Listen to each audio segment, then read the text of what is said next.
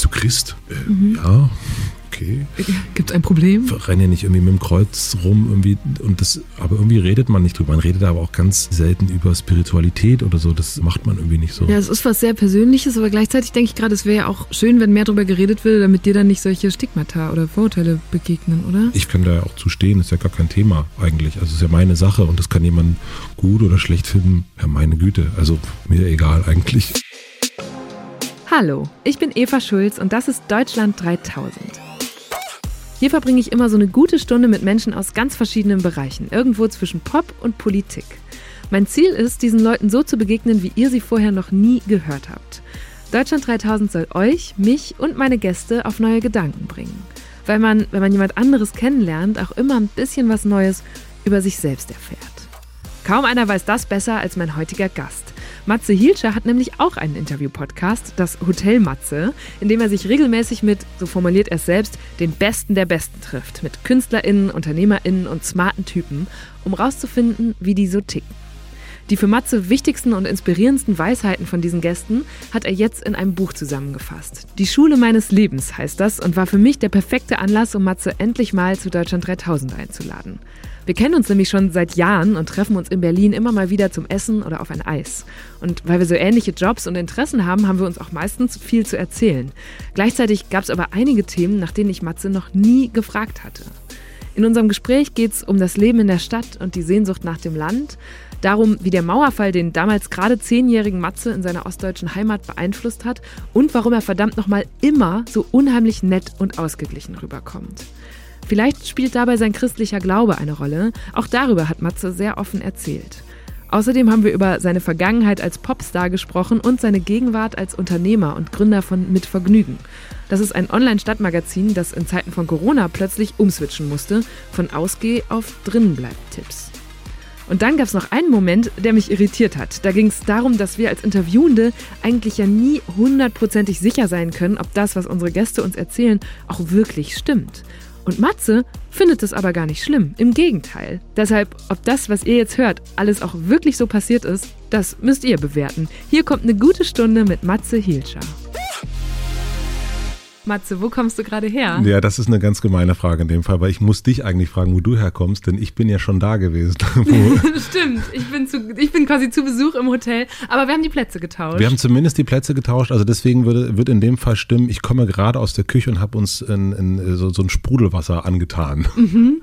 Und äh, dir, du, dir war das gerade wichtig, nicht hier zu sitzen, wo ich jetzt sitze, ja, weil du sonst immer hier sitzt. Du ne? sitzt genau auf meinem Platz und es ist jetzt auch für mich komisch, diese Perspektive einzunehmen. Mhm. Äh, also sozusagen zu sehen, was mein Gast, meine Gästin äh, hier sieht, wenn sie auf dem Platz sitzt. Und ähm, aber ich weiß nicht, also vielleicht ist es ein bisschen zu esoterisch oder so, Raumverschiebung, Yin-Yang, äh, Xing-Shang. Ich, ich kann es total gut verstehen. Ich habe mich auch schon mit Gästen darüber unterhalten, die manchmal sagten, sie haben so eine Arbeitskleidung. Ja. So, ne, ich muss immer zur Arbeit einen Anzug anziehen oder wenn ich auf die Bühne gehe, habe ich immer das und das an. Ja. Deswegen kann ich das mit dem Platz auch sehr gut verstehen. Gut. Wie fühlst du dich auf dem Platz? Ähm, sehr gut. Ähm, ich finde es auch schön, wie ihr das hier eingerichtet habt mit der Sichtscheibe dazwischen. Also wir können quasi. Wir können uns anspucken und können uns ja, nicht wir können uns anspucken, ja, und trotzdem gut unterhalten. wie ist denn das überhaupt? Was macht für dich einen guten Interviewgast aus? Also auf jeden Fall äh, bereit zu sein, zu quatschen. Also äh, wenn jemand irgendwie ganz ähm, so in sich und eigentlich keine Lust hat zu reden, dann macht das überhaupt äh, gar keinen Spaß. Ähm, und ich freue mich eigentlich, ich habe ähm, so eine der schönsten Absagen, die ich bis jetzt bekommen habe, war von Wolfgang Job, weil er sagte, oder seine äh, Mitarbeiterin sagt, er hat heute keine Lust. Und das fand ich super, weil das genau richtig ist, weil das, man muss eine Lust haben zum Sprechen. Sonst ist das, ähm, ist das Käse, finde ich. Und man kann aber auch ähm, ganz offen sagen, wenn man irgendwie über was nicht reden will, dann ist das ja auch okay. Das hat man ja im Privaten auch, dass man sagt, ach du, jetzt heute über das möchte ich nicht reden. Mhm. Aber eigentlich erstmal eine Lust zum Sprechen. Ja, sonst, das macht eigentlich schon einen guten Gast aus. Das heißt, bist du heute ein guter Gast? Ähm, ja, also ich habe heute noch nicht so viel. Du bist tatsächlich, meine Frau heute früh ganz kurz, äh, dann die erste Person, mit der ich heute rede. Also, äh, und es ist ein bisschen ungewohnt für mich, A, A interviewt zu werden und dann aber auch, äh, dass wir uns kennen. Mhm. Habe ich äh, vorher schon, das ist so ein bisschen, ähm, deswegen bin ich ein wenig aufgeregt. Wirklich? Ja.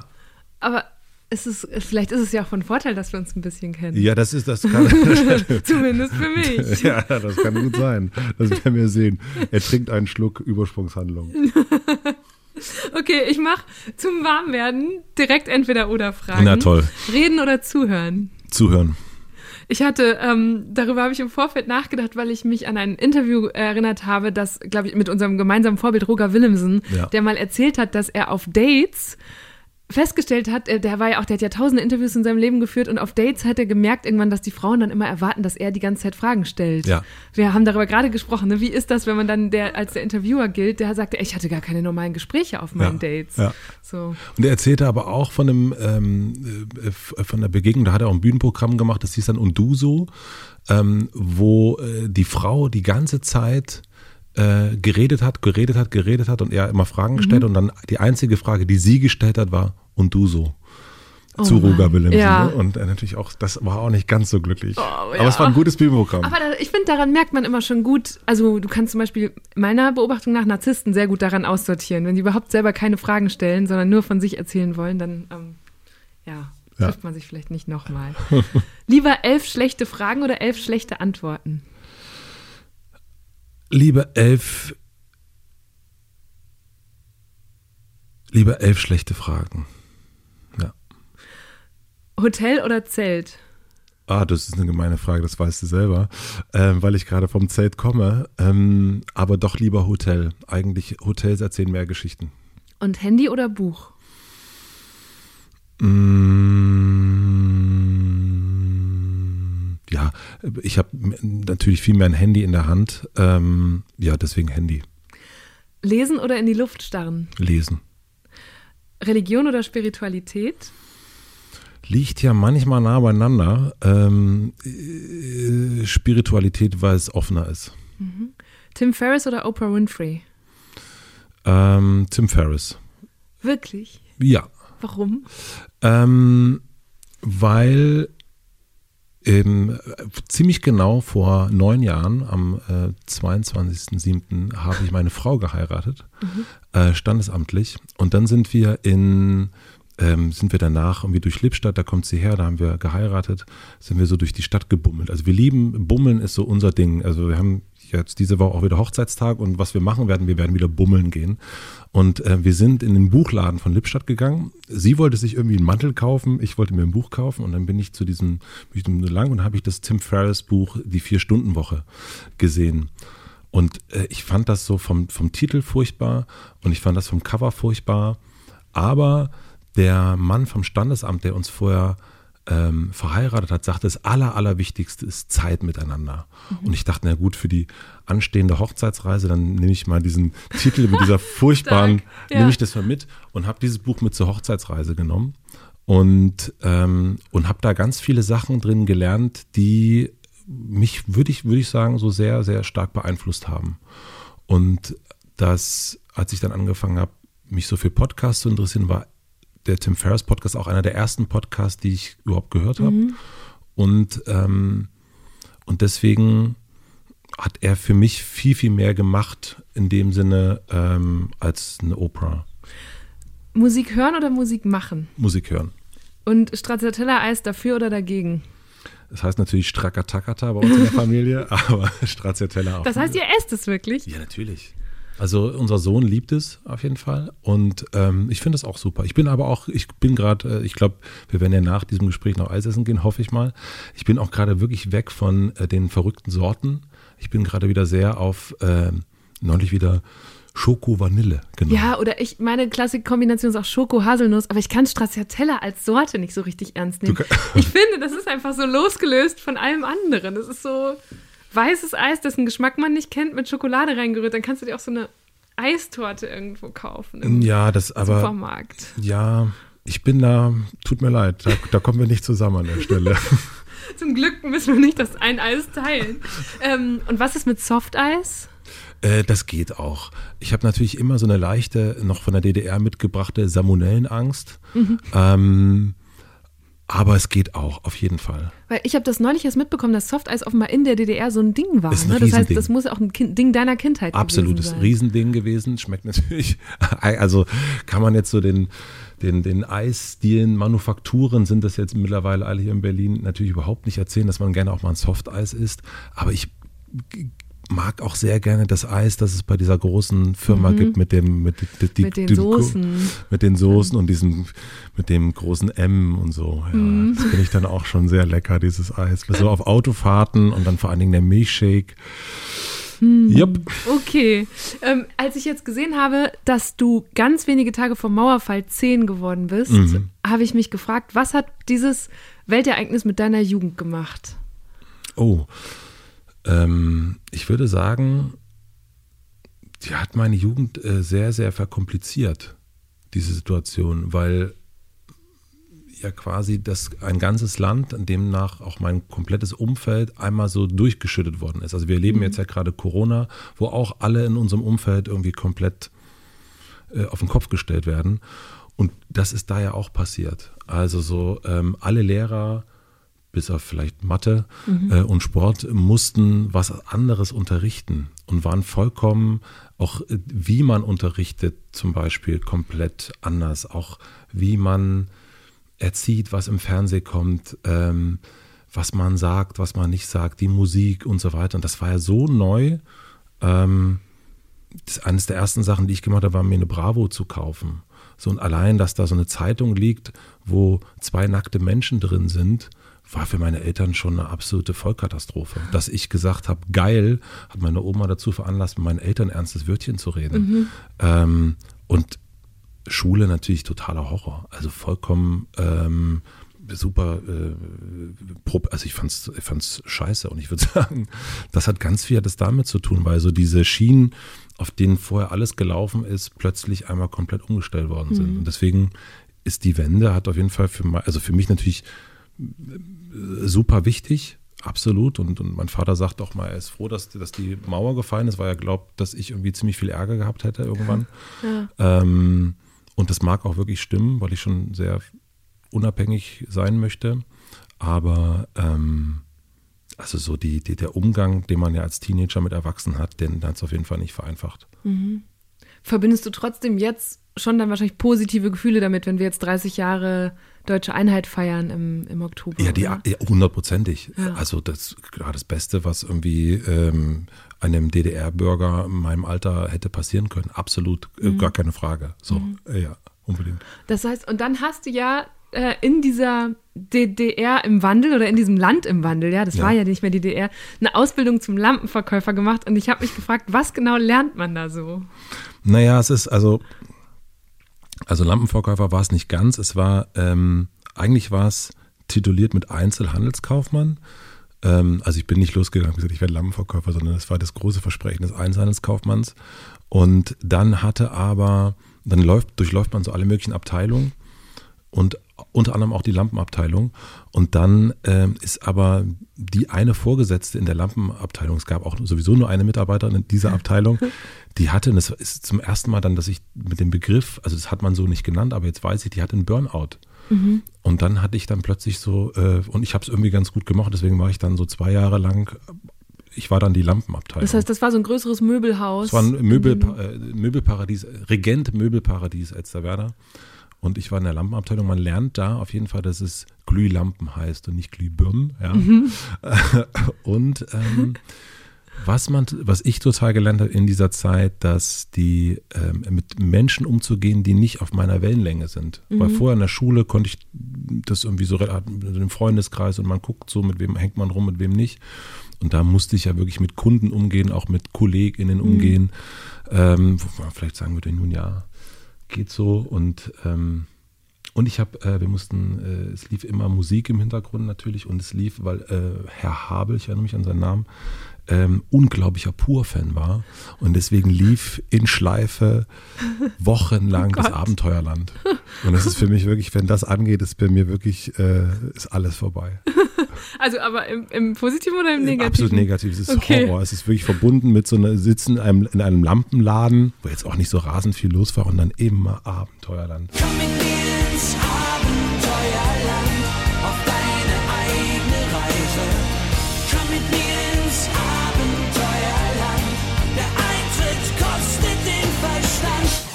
furchtbar. Und dann hast du irgendwann selbst eine Band gegründet. Das fiel noch so zusammen, oder? Oder war das, das danach? Also Virginia jetzt, wir haben uns nicht, boah, das ich glaube, ging so gerade so irgendwie zusammen. Ich glaube, wir haben uns im März 99 gegründet und meine Ausbildung war kurze Zeit später vorbei. Ich glaube mhm. so irgendwie, ja. Mhm. Aber ich kann es jetzt nicht, also, aber Übergang auf jeden Fall, ja. Wie unterscheiden sich die 20er, wenn man, also genau deine 20er, habe ich jetzt gesehen, waren geprägt von diesem, von diesem Popstar-Erfahrung. Mhm. Ne? Eine Band, die einmal sehr, sehr weit nach oben gerät, die wirklich irgendwie bis nach Russland fährt, um da Konzerte zu geben. Also nach oben dem, gerät ist aber schön gesagt. Ja, aber ne, einmal nach oben und dann habt ihr euch aber wieder aufgelöst. Ich weiß nicht, ob da auch ein nach unten mit eingeschlossen war, bevor es diese Auflösung gab. Was glaubst du, inwiefern waren deine 20er dadurch anders als zum Beispiel meine? Oder die von. Ja, also anderen, ich, ich kenne deine MTV 20er waren. so ein bisschen. Ähm, und ich glaube, dass deine 20er, so, äh, so wie ich es in Erinnerung habe, vor allen Dingen äh, geprägt waren, hier mal probieren und da mal probieren und dort, das könnte mhm. ja auch sein und es könnte ja sein, dass ich das mal werde oder das mal werde. Ähm, direkt werde ich auch neidisch auf, auf deine Zeit in Israel. Ähm, das hatte ich alles nicht. So, ich, äh, also ich habe mm, im Guten wie im Schlechten habe ich nie eine Orientierungszeit gehabt. Und deswegen waren meine 20er eigentlich total, also natürlich erstmal schon so geprägt von so einem, also Mitte 20, so genau hier gehöre ich hin, so mhm. Gefühl und gar nicht mehr suchen müssen. Ähm, und dadurch, dass es dann, dass wir damit auch Geld verdient haben, eigentlich auch genauso dieses, die, die große berufliche, den, den Traum, den man sich gar nicht so richtig traut zu sagen, dass man damit Geld verdient und dass man damit sein Leben bestreiten kann. Also so eine totale Glückseligkeit, mhm. glaube ich. Und, und die, ja, und natürlich so mit den besten Freunden in, in, ja, bis nach Russland zu, wie hast du bis nach Russland, äh, äh, bis ja, nach Russland gefahren ja. so und, und dann unglaubliche äh, Wochen gehabt und ähm, ja, und deswegen glaube ich, also waren die so, weil wir es erst schon mit Schienen hatten, irgendwie waren meine 20er, glaube ich, so ein bisschen mehr auf einer Schiene als wahrscheinlich bei dir, wo du immer mhm. mal wieder so ähm, die Schiene gewechselt hast, ja. so gefühlt. Ich war tatsächlich ein großer Fan von Virginia jetzt. Neben Matze, der damals da Bass gespielt hat, bestand die Band noch aus drei Freunden von ihm aus Elsterwerda und die vier kamen einfach genau richtig, als es in den 2000er Jahren so eine Art neue, neue deutsche Welle gab mit Bands wie Mia, Wir sind Helden oder den Sportfreunden Stiller.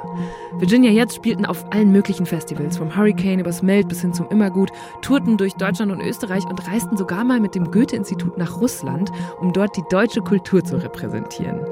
Einer ihrer erfolgreichsten Songs war Ein ganzer Sommer. Und ja, vielleicht kann ich den auch immer noch mitsingen. Zuerst kommt der Blitz, dann kommt der Donner. Und am Ende ein ganzer Sommer. Zuerst kommt der Blitz, dann kommt der Donner. Und am Ende ein ganzer Sommer. Ich weiß noch 2003, ich war 13 und habe dieses Album gefeiert und erinnere mich, wie ihr dann zum Beispiel bei MTV zu Gast wart. MTV war damals halt das Riesending. Mhm. Und jetzt in deiner jetzigen Rolle frage ich mich, ob du dadurch auch einen anderen Umgang mit Prominenten hast, dadurch, dass du selber mal so sehr hinter die Kulissen blicken konntest, das auch zum Teil selber miterlebt hast. Ich glaube total, ja. Also so, ich kenne gerade bei Musikern weiß ich, mm, was es bedeutet, wenn man ein Album abgibt, ähm, was es bedeutet, wenn einem nichts einfällt, was es bedeutet, wenn man gerade Erfolg hat und wenn man aber Angst hat, dass er gleich wieder weggeht. Mhm. Ich kenne die, also gerade bei Bands natürlich, äh, nahezu alle Bands, die ich kenne, haben irgendwie gleiche Proberaumgespräche im Guten wie im Schlechten gehabt. Mhm. Ähm, und ich weiß, wenn ich jemanden wie Clouseau äh, interviewe, der das schon so lange macht, dann weiß ich, was das für ein Verdienst ist, so lange relevante Musik zu ja. machen. Ähm, das weiß ich schon. Und natürlich auch diese so also diese Ambivalenz zwischen ich mache künstlerisch, was ich will, und aber es wäre schon gut, wenn es auch bei MTV oder ja. im Radio oder jetzt ja. bei Spotify läuft. Äh, das kenne ich voll. Ja, also deswegen, weil ich es von mir selber kenne natürlich auch oder von der Band und aber auch, weil wir wenn du selber dann Musik machst, kennst du ja andere Musiker und die erzählen dir natürlich auch nochmal viel eher, wie es gerade so ist. Mhm. So, was gerade mhm. so, keine Ahnung, ähm, was eigentlich gerade wirklich los ist. Mhm. Wenn du denkst, ah, läuft doch alles und der sagt, na, hm, geht so. Ich hatte so einen kurzen äh, herzgebrochenen Moment, als ich jetzt in diese Phase nochmal reingeguckt habe. Okay. Und zwar, weil ich damals immer die Geschichte so gefeiert habe äh, zum Bandnamen. Ja. Vielleicht musst du die, die musst du, glaube ich, gleich nochmal kurz Mhm. erzählen, weil jetzt habe ich ein Interview mit euch gefunden, wo du dann sagst, ja, ehrlich gesagt, war das alles ausgedacht. Und ich dachte so, was? So, also die 13-, 14-Jährige in mir war kurz sehr beleidigt und die Interviewerin in mir, und das würde mich interessieren, ob es dir auch so geht, hat nochmal gesagt, ja, du weißt, du kannst, also auch ich kann bei meinen Gästen nie wissen, ob das wirklich alles so stimmt oder ob sie sagen, das ist doch eine Geschichte, die verfängt gut in so einem Interview. Ne? Gerade so persönliche Erzählungen kann man nicht fact-checken. Kann man nicht fact-checken. Und ich glaube auch, dass es. Ähm, aber ich finde es gar nicht so schlimm, wenn Sachen nicht stimmen. Also Wirklich? so, ja, also ich finde, also so gerade bei solchen, also mh, ich finde so manche Sachen, mh, also so, wenn man das, also die Frage ist ja sowieso, wenn du mir jetzt was erzählst aus, von deinen 20ern, stimmt das denn wirklich oder nicht? Oder erinnerst du dich nur so? Das ist ja, wissen wir alle nicht. Aber ähm, ach, ich bin eigentlich also so gar nicht so sehr, das muss jetzt die Wahrheit sein oder so weiter. Also auch wenn ich jemanden interviewe, also wenn der mir eine Geschichte erzählt und die selber auch glaubt und vielleicht auch gar, die komplett anders war, finde ich das nicht schlimm.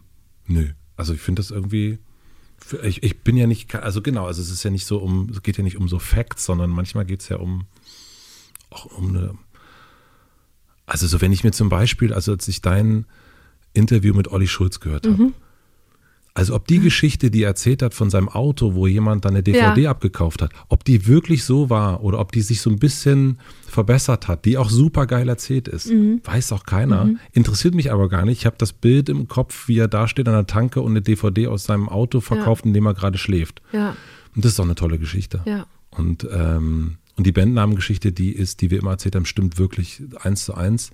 Es ist nur so, dass, ähm, und deswegen lasse ich mir zum Beispiel immer alle wörtlichen Zitate schicken, inzwischen, wenn ich ein Interview gebe. Ähm, wir haben die wirklich, ich glaube, also das soll, also hunderte Mal erzählt.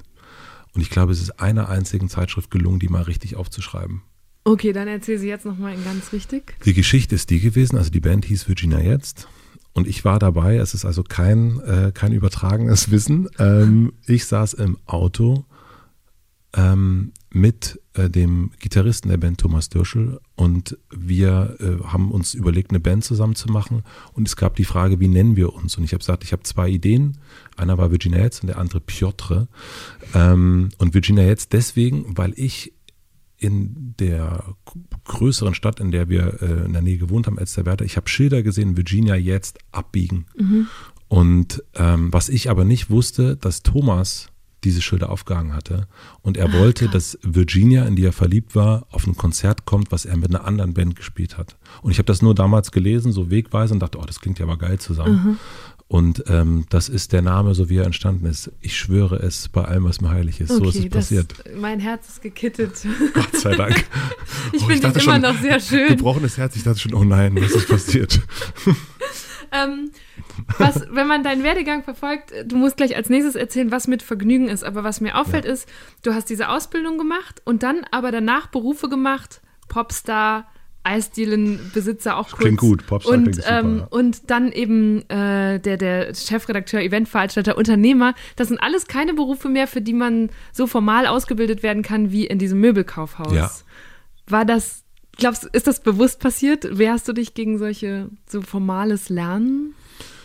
Weil Nee. Schule, hast du eben gesagt, war auch scheiße. Ja, Schule war wirklich furchtbar. Aber ähm, nee, ich wehre mich da gar nicht dagegen. Also ich glaube, bei sowas wie Internetunternehmer, ähm, das kann dir ja niemand beibringen. So, oder ähm, Bassist einer Band kann dir auch niemand beibringen. Also sind ja alles so Sachen oder das Podcaster oder Ja. so das, das äh, gar nicht. Ich habe so, ich beneide manchmal Menschen, also so, wenn du so von deiner Uni-Zeit erzählst, dann hört sich das immer toll an. Ne? Also auch verschiedene Stationen und dort gewesen und da, Wien, Brüssel und, und, und das sind ja alles Sachen, das ist eine Lerngeschichte, die ich irgendwie spannend finde. So, und, und das hört sich nach, nach tollen Abenteuern und, und anderem Art von Lernen an.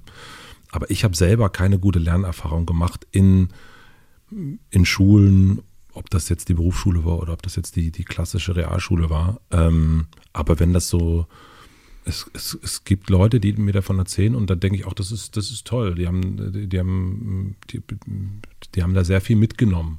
Aber ich bin auch eher wirklich, ähm, ich, ich, mag die Praxis und ich mag das Machen viel, ja. viel mehr als so die, den Theoriebau. Also ja. so, ja. Ja, was ich versuche herauszufinden, ist, war das quasi alternativlos, dass du in diese Berufe gestrebt bist, weil die anderen Sachen, auf, hattest du auf die keinen Bock oder bist du von der, weil ich meine, du hast ein Buch geschrieben, das heißt die Schule meines mhm. Lebens. Ich glaube, du bist sehr, du lernst unheimlich viel und gerne, ja. aber ganz offenbar nicht in solchen Settings, in denen so der Weg vorgeschrieben ist oder jemand etwas beibringt, sondern du suchst dir das so selber zusammen. Ja, ich glaube, also ich kann das nicht, also äh, vielleicht, weil ich wirklich noch keine, ähm, also wie gesagt, ich bin da gar nicht mhm. dagegen ähm, und ich wehre mich da auch nicht für mich dagegen. Ich habe nur noch nicht die Form, dass ich denke, ah, ich saß jetzt, also ich habe noch keine äh, Erinnerung, ich sitze in einem Klassenzimmer oder selbst vor einem, keine Ahnung, vor so einem Online-Kurs oder so, wo ich, wo ich dachte, ah, das war jetzt aber total super. Also ja, das habe ich noch ja. nie erlebt. Ich habe es dann immer eher in, im Austausch, in Gesprächen gehabt und nicht in so einer Form und dieser und danach fragen wir das ab. So, also ich bin eher, dass ich dann denke, naja, also ich lerne das und dann mache ich das und dann werden wir sehen, ob das jetzt gut war oder nicht. Aber das, das Bewer ist, hat ja nicht, ist ja nicht eine Abhängigkeit von einem Lehrer, einer Lehrerin mhm. oder so. Aber ähm, vielleicht kommt das aber auch nochmal irgendwie. Also, aber ich bin, ich wehre mich dagegen. Und ich habe jetzt auch nicht gesagt, ich wähle diese Berufe, damit ich nicht studieren muss oder so, gar nicht. Also ich glaube, wir haben es ganz oft jetzt bei Mitvergnügen auch, dass hier und da mal jemand einen Masterstudiengang machen will und ich sage dann immer, du, und die fragen dann ja und, und ich so, ja, also ich kann es dir nicht sagen, Realschüler, der andere äh, Abitur gerade so, ja. äh, wir haben beide nicht studiert und, und also uns geht's gut, wir machen das, was wir wollen. Wenn du glaubst, dass du mit dem Masterstudiengang eher das machen können wirst, was du willst, klar, mhm. aber also mein, aus, aus mir heraus, nee, eigentlich nicht. Der andere, der mit dem Abiturgrad so, von dem Matze da spricht, ist sein Mitgründer Pierre. Gemeinsam haben die beiden vor zehn Jahren eine Eventagentur gegründet. Sie wollten eigentlich Partys veranstalten und irgendwie ist mit Vergnügen dabei so mit entstanden. Das digitale Stadtmagazin gibt Tipps für Veranstaltungen, Essen gehen und Ausflüge in mittlerweile vier Städten: Berlin, Hamburg, München und Köln.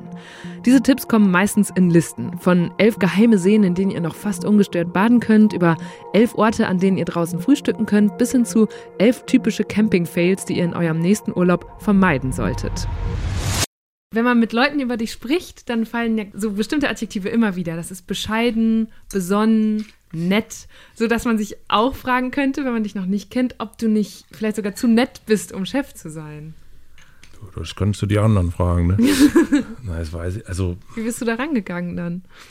Naja, das ist schon, ich finde das wirklich äh, eine der, also so die, die, schwierigste Aufgabe ist Chef sein, finde ich. So, mhm. ich, ich grusel es immer sofort, wenn jemand sagt Chef. Ähm, und ich habe dann ange, mir angewöhnt, wenn das jemand so, bei mir so gesagt habe, ich immer gesagt Mitarbeiter. Ähm, weil es irgendwie so, äh, ich, ich, gehe mit den Schultern nach oben. Mhm. Ähm, Ne, ich habe äh, schon immer eine relativ große Schwierigkeit mit Autoritäten gehabt und ähm, und dann als Chef ist man das ja aber irgendwie. Mhm. Und mir ist eine Augenhöhe schon total wichtig, nur geht das nicht immer. Und diese Ambivalenz, irgendwie alle mitnehmen zu wollen, aber gleichzeitig auch schützen, die eigene Idee zu verteidigen und so, das ist so ein Spiel, Spiel, hört sich so gamig an, aber das, nee, also, ist ein falsches Wort, das ist irgendwie das ist nicht einfach, so finde ich. So und, und ich glaube aber die wenigsten, naja, vielleicht ist es jetzt anders. Also, aber ich kannte damals niemanden, der gesagt hat, ich gründe eine Firma, weil ich Chef sein will. Also eigentlich geht's, gründen die meisten ja eine Firma, weil sie irgendwie eine Idee haben und dann wollen sie die Idee umsetzen und dafür brauchen sie manchmal Leute und dann wird das größer und so weiter mhm. und so fort. Und so richtig beibringen tut es dir ja auch niemand. So, ich glaube, vielleicht ist das jetzt anders. Vielleicht gibt es auch Leute, die sagen, ich, es gibt ja auch so ich sag mal so GmbH-geile Leute, die irgendwie so, die, die, die, lieben es, eine GmbH zu gründen. Wir haben unsere GmbH, glaube ich, nach acht Jahren mal gegründet, mhm. weil wir gesagt jetzt müssen wir es aber echt mal machen, wegen, wegen, wegen der Versicherung. ähm, aber ähm, da gehöre ich auf jeden Fall nicht dazu. Aber wie hast du es dann gelernt oder vielmehr, wie definierst du heute für dich, was für ein Chef du sein willst? Ähm, na, gelernt auf jeden Fall ganz, also da habe ich sehr, sehr viel mir Wissen angeeignet, mit sehr vielen Leuten gesprochen, ich glaube, also das ist, glaube ich, ein Thema, wo, ich so viel gelernt habe wie in keinem anderen Feld, so würde mhm. ich behaupten. Viel, viel gelesen, ja, Podcast gehört, alles, was man so, was man so macht.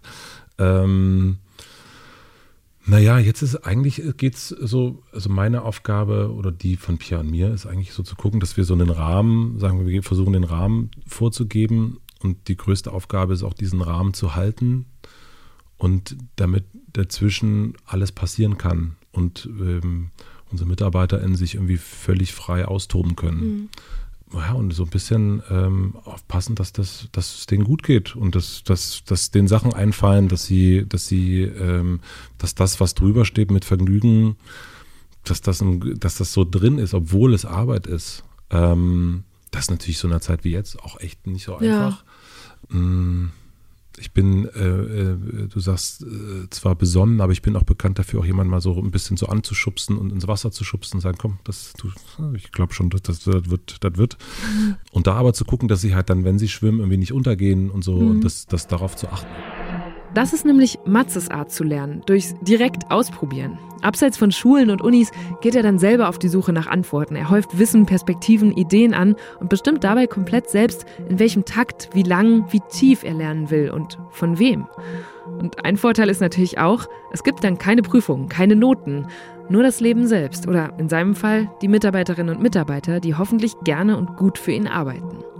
Eine, die mal für ihn gearbeitet hat, schrieb mir im Vorfeld, Matze sei ein Superchef, weil er, Zitat, entspannt, enthusiastisch und trotzdem zielstrebig ist. Das Krasse bei ihm, schrieb sie, sei, dass er sich nie und nimmer stressen lasse. Er werde echt nie wütend, sondern lache eher drüber, wenn mal was schief läuft. Und wenn ich jetzt gerade dieses Wort nett gesagt habe, manche Leute empfinden das ja als Beleidigung. Findest ja. du das auch so oder findest, ist das eher ein Kompliment für dich? Echt, finden das Leute als Beleidigung? Ja, klar, manchmal. Also es gibt doch sogar dieses Sprichwort, so nett ist die kleine Schwester von Scheiße. Ach ja, also ja, das, nee, ich finde, also netter Mensch sein, das finde ich schon, dass man für einen auf jeden Fall ein totales Kompliment. Und ähm, also es ist natürlich, meine Mutter hat immer gesagt, sei nicht zu nett, so. Mhm. Auch das finde ich irgendwie, ich auch, wieso denn nicht? Also was ist denn daran schlimm? Also Vielleicht hatte sie Angst, dass du ausgenutzt wirst. Ja, aber vielleicht, aber dann hat das ja nichts mit nett zu tun. Das hat ja nichts damit zu tun, dass man ausgenutzt wird, dass man nett ist, sondern das hat mhm. ja mit, damit zu tun, dass jemand anderes vielleicht blöd ist mhm. oder nicht nett ist. Aber Wie gehst du mit solchen Leuten um? Lange Nachsichtigkeit und dann irgendwann sagen Nein. Also so, wenn, also es kommt immer darauf an, also wenn jemand, obwohl das jetzt auch vielleicht, nee, eigentlich stimmt es nicht. Nee, ähm, da wollte ich dir gerade was Falsches erzählen. ähm, nein, es stimmt nicht. Nee, wenn ich merke, dass jemand nicht nett ist, und das halte ich für wirklich eines der größten Privilegien, die ich habe, dann ziehe ich mich. Und ich habe ehrlich gesagt nicht mit nicht netten Menschen zu tun. Mhm. Also wenn ich jetzt, selbst wenn ich im Café bin und jemand ist nicht nett in der, in der Bedienung, dann sage ich, da bin ich sogar so weit, dass ich sage, ach, du, was ist denn los? So, und versuche einen Witz zu machen, versuche mhm. die Person aufzuhalten und zu gucken, ist, woran liegt es denn eigentlich? Und aber ansonsten bin ich schon, also ich, wenn ich so Leute, die irgendwie, wo ich merke, die sind einfach nicht nett und sind irgendwie nicht, teilen nicht die gleichen Ansichten oder also Ansichten Werte eher. Also ich will mich nicht mit Leuten beschäftigen, die irgendwie blöd sind. Ich finde interessant, wenn du sagst, du versuchst sogar in so kleinen Dazwischensituationen, wo es dir auch egal sein könnte, die Leute kurz dann so anzustupsen und wieder netter ja. zu machen. Dafür muss man ja unheimlich ausgeglichen sein, ja. um das immer so weiterzugeben. Bist Geht ja auch nicht immer. Naja, ich glaube, ich schon, bin schon ausgeglichen, ja. Also jetzt gerade. Also Weil ganz so viele Menschen sagen, ja, nee, bin ich nicht. Und ich, oder die suchen irgendwas oder ähm, und du, das ist auch was, was oft aufkam, als ich jetzt über dich mich unterhalten habe, dass du ruhst so in dir. Wie kommt das? Naja, also guck mal, wir sind jetzt irgendwie, es ist Montag 13.30 Uhr. Wir sitzen in einem sehr schönen Raum, in dem ich die meiste Zeit gerade so meine Arbeitszeit verbringe. Wir gucken raus, es ist so mittelmäßiges Wetter, mhm. wir kennen uns wir beide, es ist beides gerade, aber dennoch unser Beruf. Ja. Ja. Also, ich wüsste jetzt ehrlich gesagt nicht, was jetzt an dieser Situation, also das ist doch, also das ist doch super. Ich weiß nicht, was es da jetzt zu beschweren gäbe. Also so, das ist doch, also und natürlich gibt es viele Momente auch, wo ich nie, also so, das, auch wenn wir jetzt über die letzten Monate nachdenken, mhm. da gab es viele Momente, wo ich überhaupt nicht äh, so in meiner Mitte war. Aber ich mag nicht so genervt, gestresst, unnett, wirsch oder so zu sein. Das, irgendwie ist das nicht eine, also das, und das merkt man schon, wenn man ehrlich ist, merkt man schon, wie ist man eigentlich gerade drauf. Und dann, man kann ja auch, finde ich, auch unnett sein oder kacke drauf sein, aber ich glaube, dann ist es wichtig, dass man, dass man, ähm, das hat, da haben die anderen Leute irgendwie, das ist, ist man halt selber. Ne? Dann ist es eher, geht es eher darum, so ein, und das glaube ich, habe ich mittlerweile ganz gut, dass ich so mir dann so meine Orte schaffe, wo ich weiß, wo ich hingehen kann und wo ich sagen kann, keine Ahnung, wo ich meiner Frau sagen kann, ich gehe jetzt mal und die weiß aber, okay, der hat halt wieder schlechte Laune, er geht mal lieber. Und wo gehst du dann hin? Ach, also ähm, entweder ist es so ganz äh, das Allereinfachste äh, Laufen, Joggen nennt man es, glaube ich, auch, oder Running. ähm, ich gehe dann auch einfach mal spazieren. Äh, bei uns im mit Vergnügenbüro gibt es in der Nähe gibt's einen Friedhof, da gehe ich gern lang und dann, dann gehe ich da eine Runde spazieren und dann versuche ich mich wieder einzunordnen oder gehe auch einfach nach Hause. Also Ja. ähm, ja. Ich hänge gerade noch, du hast gerade unserem, im Grunde ja unseren Beruf, deinen Beruf, aber meiner ist ja ganz ähnlich beschrieben. Mhm. Und das ist ja, wir haben beide sehr erfüllende Berufe. Voll. Darüber hatte ich neulich eine Diskussion im Freundeskreis mit zwei Leuten, die, äh, zwei Männer, beide Juristen. Okay. Mhm. Auch so ungefähr in meinem Alter, die gesagt haben, Eva, wir werden in unseren Berufen niemals so glücklich werden wie du. Ja. Und ich war so, ich wollte das nicht wahrhaben. Ich habe gedacht, was, aber ihr seid doch jung, ihr könnt doch, geht doch dahin, was interessiert euch? Und da, Mhm. ihr Juristen können doch alles machen. Und die waren so, nein, so, du kannst hier Matze Hilscher interviewen. Wir haben an dem gleichen Tag 120 Seiten Vertrag gelesen, wenn es Ja. Mhm. gut läuft. Und das hat mich total beschäftigt, weil sie mir, die haben mir dann gesagt, auch gesagt, ja, du interviewst ja auch nur solche Leute. Das ist auch was, ne, das mir aufgefallen ist, das geht ja dir genauso. Wir interviewen sehr viele Leute, die eben auch nicht so formal ausgebildet sind, die vor allem auch in einen sehr erfüllenden Beruf gefunden Mhm. Ja. haben, was aber ein unfassbares Privileg Unglaubliches ist. Privileg. So. Und das hat mich dann irgendwie so ganz traurig gemacht, weil ich gedacht habe, boah, ich gönne das eigentlich jedem. Ich will, dass jeder das finden kann und das aber in manchen Feldern viel, viel schwieriger zu sein scheint. Oder ja, weiß ich nicht. Wie geht's dir damit? Naja, ich glaube, das ist aber schon so etwas, also ich glaube nicht, dass es so sein äh, muss, dass man 16 Stunden am Tag irgendwie geil Leute interviewt. So. Ähm, ich glaube, dass es manchmal auch total reicht. Ähm, also warum sind sie Juristen geworden? Auch aus, auch aus dem Grund, weil sie vielleicht irgendwie dieses kleine, nenne ich es mal, mal Spiel vor Gericht vielleicht auch gut finden, dieses Diskutieren, Debattieren. Äh, vielleicht haben sie auch ein großes, äh, ist eine große Moral dabei. Und äh, natürlich gibt es Momente, wenn ich irgendwie da sitze und irgendwie ähm, die von mir irgendwie eine Werbung schneiden muss oder so, denke ich auch nicht, denke ich auch nicht, Mann, bin ich privilegiert, dass ich gerade eine Werbung von mir schneiden muss oder so. Und es gibt auch Momente, wo ich, wo viel zu viel los ist. Und da denke ich auch nicht die ganze, ach, ich bin so privilegiert, das ist so toll. Da denke ich auch, scheiße, es nervt Ja, mich gerade. ja. Also 100 Prozent. Kein Beruf ist 100% geil. Nein, Ne? aber Ja. ich glaube, dass es jeder hat so Momente, ich meine, so die meisten Menschen arbeiten acht Stunden am Tag, die meisten Menschen brauchen acht Stunden am Tag zum Schlafen und dann ist ja, sind ja immer noch mal acht Stunden da, wo man echt Sachen machen kann, die einen erfüllen. Und ein Freund von mir, der hat gerade ist wieder voll auf Bogenschießen. Der findet das so Ja, geil. ja. Der liebt es. Und das macht ihn, der hat auch einen Job, der auch cool ist, aber der, wenn der Bogenschießen geht, ist der so der Best. So. Ähm, und ich finde, das ist doch irgendwie, oder mit der Familie zusammen zu sein oder mit Freunden zusammen zu sein oder so. Ich, ich glaube, das geht eher nur darum, dass man so, dass man sich dann so einen Platz findet, wo man in irgendeiner Form sich verwirklicht. Und ein Freund von mir ist auch Anwalt und der findet seinen Job natürlich mega anstrengend, aber der liebt das. Der freut sich total über diese, äh, da so diese 120 Seiten lesen und dann, ja, pah, hier habe ich ihn, einen hier habe ich ihn, kleinen hier habe ich ihn. Ja, ja. Irgendwie. ja. Deswegen, und das, und ich glaube, jeder Beruf ist, hat ähm, blöde Seiten. Wir können ja nicht die ganze Zeit rumrennen und sagen, ach, ich bin so dankbar, ich bin so Ja. dankbar, ist ja auch schwierig. Ja. Lass mal gucken, äh, was du so von deinen Gästen erinnerst. Ich habe im Vorfeld überlegt, es sind inzwischen ja über 100. Ähm, 111. Äh, ja, oh Gott, tatsächlich. In das Buch haben es auch bei weitem nicht alle geschafft, aber ich habe jetzt einmal alle ausgedruckt. Pass auf, ich habe zwei Beutel dabei. Heiliger Sch In Ach dem so, hier deswegen sind diese Beutel alle da. Namen. Ich schiebe das jetzt hier gerade unter der Ja. Plexiglasscheibe lang. In dem zweiten, jetzt bloß nicht alle, du musst gleich immer ziehen. Ach so, ja. Und zwar aus jedem Beutel ein Sack. In diesem Beutel hier sind immer so Verben quasi. Du wirst also ein Satz. jetzt, jetzt, jetzt kommen wir wieder diese Testsituation, ne?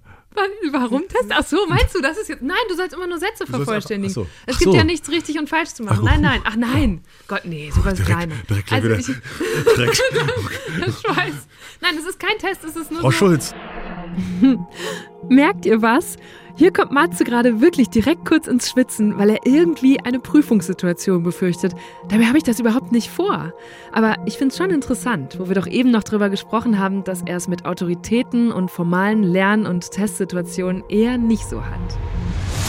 Ich habe gedacht, ich, bevor ich jetzt frage, du hast eben Wolfgang, wie war es denn mit Wolfgang Job? Gucken Ja. wir, was der Zufall uns für Geschichten rausholt. Gut.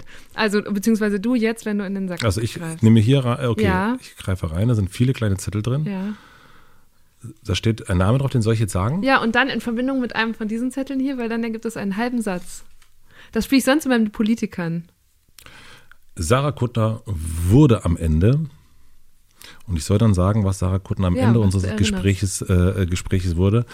Ähm, Sarah Kuttner wurde am Ende unseres Gesprächs sehr albern, denn sie ähm, für ein gemeinsames Foto, äh, was wir dann gemacht haben, hat sie sich ähm, eine Brille aufgesetzt, wo so Gitarren, äh, so die Gläser waren. Und dann haben wir uns auf dem Flur ähm, halb knutschend äh, von ihrem Freund fotografieren lassen.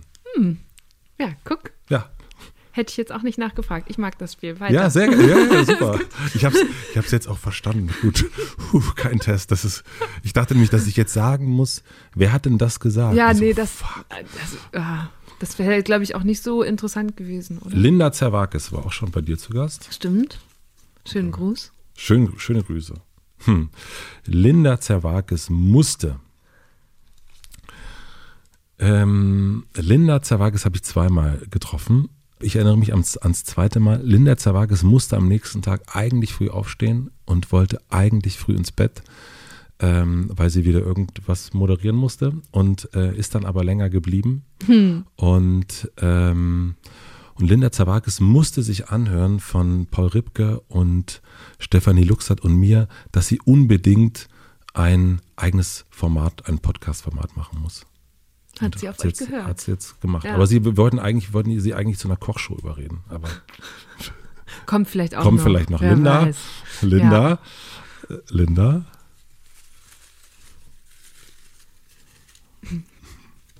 Du trickst auch rum. Matze zieht immer mehrere Namen und sucht sich dann einen aus. Ja. Das ist, wenn hier die Glaswand nicht wäre, würde ich jetzt sofort einschreiten. Naja, wir haben sie alle gleich lieb, aber manche lieber als andere. Ähm, Stuckrad Barre hätte. Stuckrad Barre hätte. Stuckrad Barre hätte nicht länger gekonnt. Ähm, wir haben, das ist einer so meiner ersten Wunschgäste überhaupt gewesen, so als ich so angefangen habe, war der so der, einer der ersten drei Namen, die ich mir aufgeschrieben habe, weil ich den wirklich super, super gut finde. Dann hat es ewig gedauert, bis das zustande gekommen ist. Ähm, und über ganz viele äh, Umwege hat es dann geklappt. Und ich, wir waren eigentlich so für so ein, so ein klassisches, eine gute Stunde äh, äh, reden. Und ich habe ihn in Hamburg besucht, er lebt ja meistens in einem Hotel. Und dann haben wir über vier Stunden gesprochen, viereinhalb Stunden. Und wir waren wirklich am Ende, waren wir wirklich, sprichwörtlich total am Ende. Wir konnten beide absolut nicht mehr. Es war, äh, die Luft war so derartig raus, also gar nicht im negativen Sinne, sondern wirklich, es war, es war alles gesagt. Und ähm, also deswegen hätte nicht länger sprechen können, ja. Du beschreibst im Buch, dass du da auch, du sagst ja selber gerade, es war einer deiner Wunschgäste und dass du so ein bisschen, glaube ich, starstruck auch warst oder sehr Ja. aufgeregt davor, einen deiner großen Stars zu treffen. Kannst du dich dagegen verwehren, deinen Gästen gefallen zu wollen? Weil das ist was, was mich am Anfang von Deutschland 3000 sehr beschäftigt hat. Ähm, nee, äh, also äh, ähm, natürlich, wenn ich jemanden wie Stuttgart Barre treffe und, und ähm, keine Ahnung, ähm, oder auch so ein Sascha Lobo oder so, das sind, und das mache ich, eig- letzten Endes will ich ja immer, dass es, dass es für die genauso gut ist wie für mich. So, und das ist eigentlich der Anspruch, dass ich denen gefallen will, mh, also ich will, dass das Gespräch denen gefällt und gar nicht, dass ich, also so in, in, inzwischen, das ist, da sind vielleicht Sachen rausgekommen, die sie so noch gar nicht gesagt haben oder es ist, ähm, es war für die einfach auch eine gute Zeit. Ähm, das muss ja gar nicht immer so, wir müssen ja gar nicht immer den, den, den Parmesan neu erfinden während so eines Gesprächs. Aber ähm, ich würde das aber nicht um jeden Preis machen. Also das, mh, also das, wenn, wenn, wenn das Gespräch nicht gut ist und ich merke, das funktioniert nicht, dann würde ich auch sagen, nö, lass uns das mal nicht weitermachen oder lass es vielleicht noch ein andermal. Also, ähm, oder nur weil, äh, keine Ahnung, der Person irgendwie gerade, weil er einen schlechten Tag hatte oder was auch immer, mich auflaufen lassen will oder so, das mm, würde ich dann nicht mehr, also heute nicht mehr zulassen, glaube ich. Mhm. So, ähm, also das, klar will ich, dass er mich gut findet, ähm, aber ich will ja auch, dass wir, also das, sonst müsste ich mich ja mit dem nicht verabreden. Also so mhm. ist das Format ja auch nicht gedacht, dass man denkt, gucken wir mal, wer stärkere rausgeht.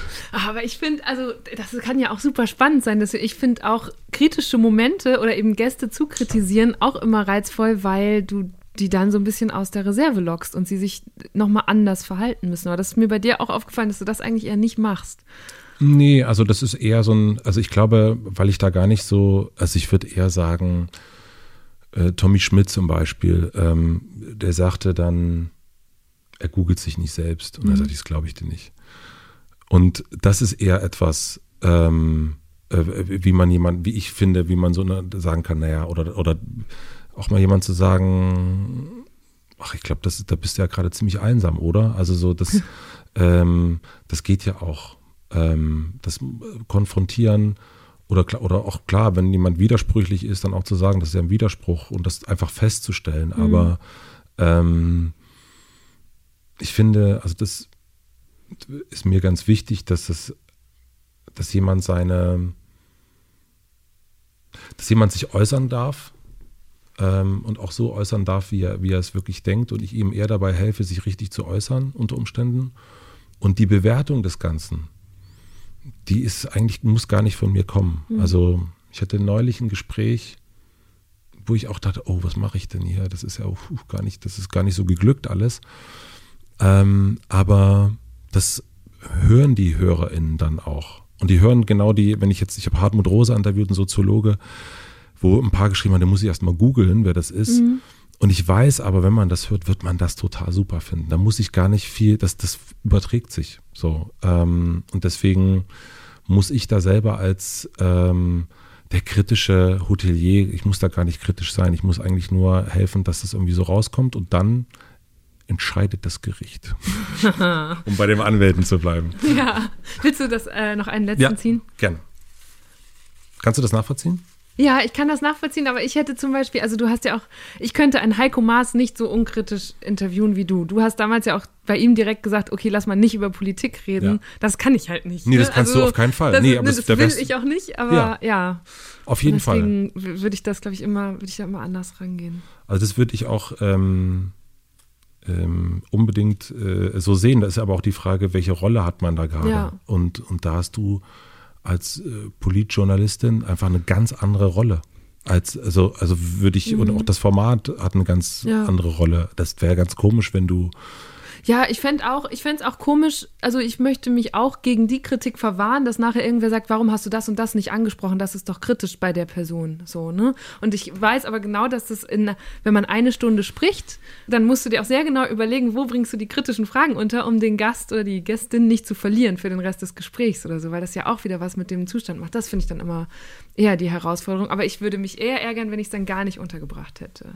Aber äh, untergebracht im Sinne von, weil es dich interessiert oder weil du Angst hast, dass es, dass man draußen sagen könnte, dass? Beides. Aber wie gesagt, mich interessiert auch auf jeden Fall, also ganz viele Gäste haben ja so Ambivalenzen oder Sachen, an denen ich mhm. mich reibe. Und dann denke ich mir, okay, wie reagiert der denn darauf oder die, wenn wir das jetzt mal ansprechen? Weil dann lerne ich ja auch wieder eine neue Perspektive und eine Argumentationsweise kennen. Ich finde, auch wenn man nicht damit übereinstimmt, hilft einem das immer besser, sich ein Bild von der Person und auch von dem jeweiligen Thema zu machen. Finde ich, so.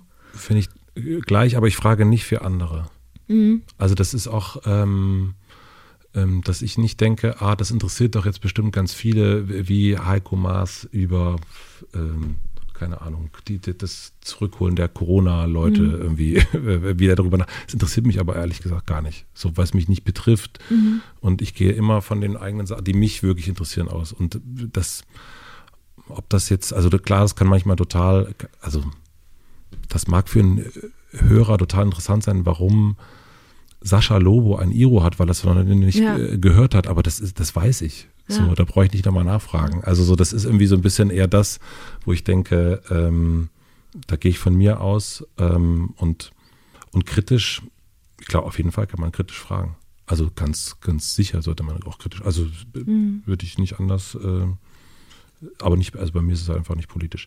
Kim Frank hat mir ähm, Kim Frank hat mir, naja, also ähm, Kim Frank hat mir Stocher, Stocher, Stocher eine sehr tolle Sache mitgegeben. Ähm, und zwar hat mir die geholfen, äh, also in ganz vielen Momenten, also auch, aber auch bei dem Buch vor allen Dingen, weil es, der sagte, es ging um die Frage, wann, wie ist es, wenn etwas fertig ist. Mhm. So. Und, ähm, und er erzählte, dass es ganz wichtig ist, dass man irgendwie für sich selber festlegt und sagt, okay, ist es das, ist es das jetzt so? Und dann sagt man ja, bestenfalls, oder man muss nochmal ran. Und wenn man sagt, okay, das ist es für mich, dann ist das quasi ein, ein, ein Vertrag, wo man sagt, okay, das ist das Beste, was ich in dieser Zeit, in den Umständen hätte machen können. Mhm. Und es kann sein, also ich muss es jetzt aber abgeben. Es kann sein, ja. dass es das nächste Woche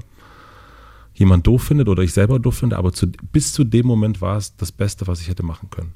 Und der Rest ist ja. wurscht. Das befreit von dieser Idee von, was hätte es noch alles sein genau. können mit anderen Ressourcen, mehr Zeit. Voll. Oder, ja. Und das, das hat er mir, also finde ich ähm, so super bei ganz vielen kleinen und größeren Projekten, so das so im Kopf zu haben, sagen, okay, jetzt müssen jetzt abgeben, mhm. äh, Deadline, haben wir alles gegeben, jupp, okay, dann äh, go for it. Mhm. Ja, das hat er mir, äh, diese Erkenntnis hat er mir geschenkt. Wie war das jetzt in der Corona-Zeit? Du hast eben schon angedeutet, das war für euch hier in der Firma und auch für dich persönlich, glaube ich, so eine, nochmal eine herausfordernde Zeit. Und also gerade mit, mit Vergnügen, ja. da geht es ja eigentlich nur darum, ums Draußensein, auf Events sein, Ausgehen, Gastronomie, all das ging auf einmal nicht mehr. Mhm. Wie habt ihr da neu definiert, was ihr könnt und machen wollt? Mm, naja, erstmal haben wir uns quasi so auf das berufen, was wir sind, äh, zu sagen, wir sind der Freund in der Großstadt und, ähm, und zu sagen, okay, wir sind ja alle sitzen alle ja im gleichen Boot. Mhm. Und auch wieder von, von einem selber ausgehen. Wir können ja auch nicht ausgehen. Was machen wir also jetzt gerade? Und ähm, haben genau dieses, was machen wir eigentlich gerade? Das ist ja das, was wir sonst auch teilen, einfach weitergeteilt. Das heißt, da ging es dann plötzlich um, ähm, um sehr merkwürdig, dass man anfängt mit ähm, ähm, Küchenrollen zu reden und den Namen geben, hm. ähm, weil kein anderer da ist. Das, das ist von äh, himmelhoch jauchz, jauchzend und zu Tode betrübt alles dabei und das eigentlich auch in aller Form zu teilen. Da gehören natürlich dann auch Essensliefersachen dazu, aber es gehört halt auch so eine totale Unruhe dabei dazu. Es gehört irgendwie so ein Zuhause Sport machen und es doch doof finden und all das. Mhm. Also eigentlich weitermachen, aber ohne, dass man rausgeht, mhm. wie alle anderen. Und das hat das war erstmal eine Überwindung, weil das natürlich auch bedeutet, dass äh, unsere Autorinnen irgendwie ihr Zuhause zeigen mussten. Äh, und da ist jeder anders mit umgegangen. Manche ja. haben dann immer die gleiche Wand genommen, wie das die Influencer machen, und manche haben es, war es, war es wurscht. Ähm, aber sich noch, also eigentlich haben sich, haben wir uns alle so ein bisschen mehr noch eingebracht in der Persönlichkeit als vorher, was aber dazu geführt hat, dass wir mehr Leser hatten. Naja, das berichten ja ganz viele Medienhäuser, dass sie mehr Leser oder Userinnen hatten, aber gleichzeitig weniger Anzeigenkunden. Ja, das berichten wir auch. Ja. Hat dir, hattest du schlaflose Nächte dadurch? Auf jeden Fall, ja. Ganz. Also ich bin schon jemand, der gerne auch darüber nachdenkt, was könnte so als nächstes passieren und was könnte man da machen mhm. und so und so weiter und so ein bisschen ähm, so den, den, also ich bin überhaupt nicht rückwärts gewandt so sehr, sondern eher immer so gucken, oh, das könnte man noch so machen. Und diese, dass man das irgendwie plötzlich, dass ich das nicht mehr konnte, weil so diese, die, die, die Scheibe irgendwie beschlagen ist und auch immer auch ist, es war eine ganz, ganz neue Erfahrung. Mm, für uns auch insofern ganz neu, weil wir eigentlich, wir hatten es ja diese Privilegien, Privilege zu haben, man kann eigentlich machen, was man will und irgendwie läuft das so. Und wir haben uns so in dem letzten Jahr ganz viel, keine Ahnung, Workshops gemacht und gewaltfreie Kommunikation und all, mhm. also ganz viel Sachen, die sehr wichtig sind, aber die wir auch machen konnten, weil es uns gut geht. Die man sich leisten kann. Die man sich muss. Ne? leisten können ja. muss, finde ich auch. Und das, und jetzt ist es plötzlich, waren so ganz viele Sachen, mussten wir so streichen von unseren Privilegien und ganz gucken und natürlich auch schauen, wie kommen wir jetzt über die Runden und wie schaffen wir es, dass wir niemanden entlassen müssen. Und dann hast du natürlich die Situation, dass du so äh, man guckt die ganze, also Pierre kümmert sich bei uns um die Finanzen irgendwie ständig so immer auf dem Bankkonto überweisen die alle, oh, na, nicht, fuh, fuck.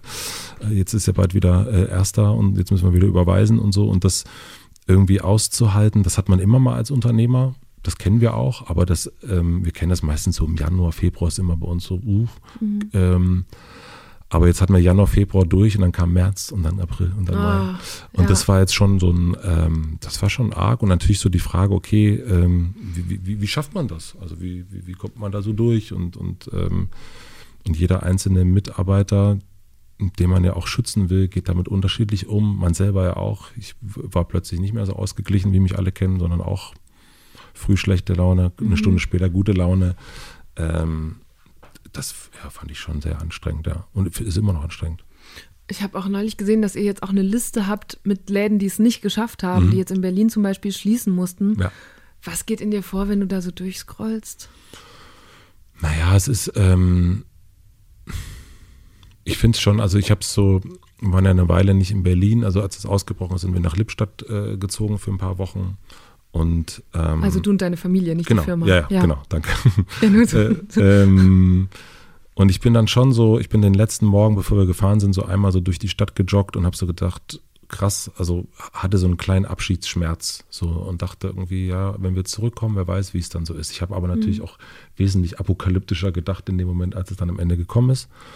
Aber wenn ich jetzt bei uns durch die Straßen gehe, dann ist gar nicht so viel geschlossen, aber schon so ein paar zum Beispiel das kleine Reisebüro bei uns in der, in der, in der Parallelstraße. Und die haben eh schon gekämpft, das habe ich schon gemerkt so. Und dass die dann jetzt, dann ist dann jetzt das passiert und das ist natürlich total traurig. Es ist einfach nur traurig, weil die so wahrscheinlich schon irgendwie die letzten Jahre sowieso nicht einfach war. Und dann kommt jetzt das und dann ist es so, vielleicht war jetzt der Sommer und vielleicht gab es so kleine Träumereien mhm. und kennt man ja selber, so ein bisschen so eine manchmal so hat man das ja in, in Liebesbeziehungen, ähm, dass man so denkt, ach, irgendwie ist gerade der Wurm drin, aber ach, jetzt ist erstmal Sommer und dann fahren mhm. wir zusammen nach Italien und dann wird das also dann sieht alles wieder anders aus. So. Und dann plötzlich ist es halt nicht so und ja. plötzlich ähm, hat der andere eine andere und so. Hm.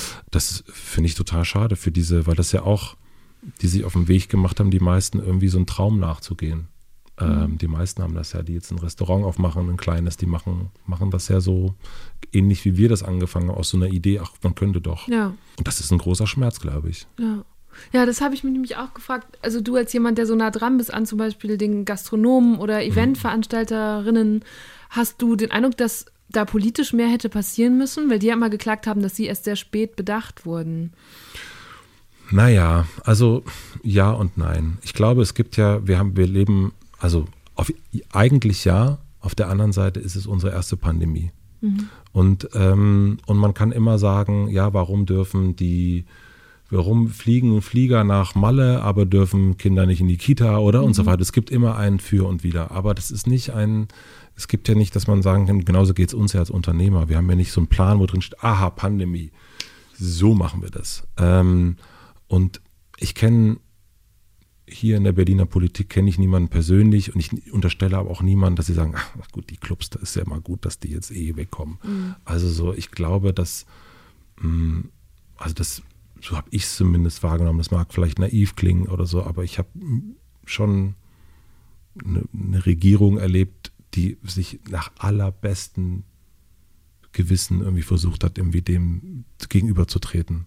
Also ich kann, ich glaube, ich habe niemanden, wo man sagen, ach ne, der hat, das, mhm. das haben sie aber auf die leichte Schulter genommen. Also ich, ich kenne niemanden, der das getan hat und ich unterstelle das keinem Politiker, keiner Politikerin. Also und warum das an manchen Stellen dann so ist, also wir wissen das beide, glaube ich, dass es manchmal hängen da so viele Sachen dran, die wir gar nicht aus dem Blick von außen ja. irgendwie erkennen. Und natürlich ist es wichtig, auch zu erinnern und zu sagen, hier, das sind die Kulturstätten und das ist dies und das ist das. Das stimmt auch. So, das ist auch total wichtig. Und ich glaube aber, dass man hier nicht sagen kann, aber es hätte man ganz anders machen können. Ja, ganz sicher. Und bei der nächsten Pandemie haben wir auch mehr Masken da. Also, hm. ähm, aber ich, ich tue mich da sehr schwer, da mit dem Finger auf jemanden zu zeigen, zu sagen, da hätten, da hätten sie ja auch mal schneller reagieren müssen. Neulich hast du auch bei dir im Podcast schon mal angedeutet, dass du seitdem mit Berlin so ein bisschen strugglest. Mhm. Wie kommt das? Naja, also ich glaube, ich bin jetzt 40, so. Das ist nicht glaube, das weiß ich. Hm. Ähm, und dann sind für mich, kommen so andere Sachen, sind für mich wichtiger geworden. Also jetzt, wenn wir bei Clubkultur sind, das letzte Mal, dass ich Raven war, puh, äh, ich glaube, das war kurz nach der Wende, ähm, das ist nicht mehr mein Thema und ähm, dass bei Mitvergnügen so viel Food stattfindet, liegt nicht an mir, sondern irgendwie an, an Dalia und an Ida und, mhm. und äh, die darüber schreiben. Das ist also Pierre und ich, wir haben früher am Anfang über Konzerte geschrieben und über Clubben. Ähm, wir haben nicht über Essen geschrieben, weil wir, wir haben ja das Thema Softeis schon gehabt ähm, und Stracciatella.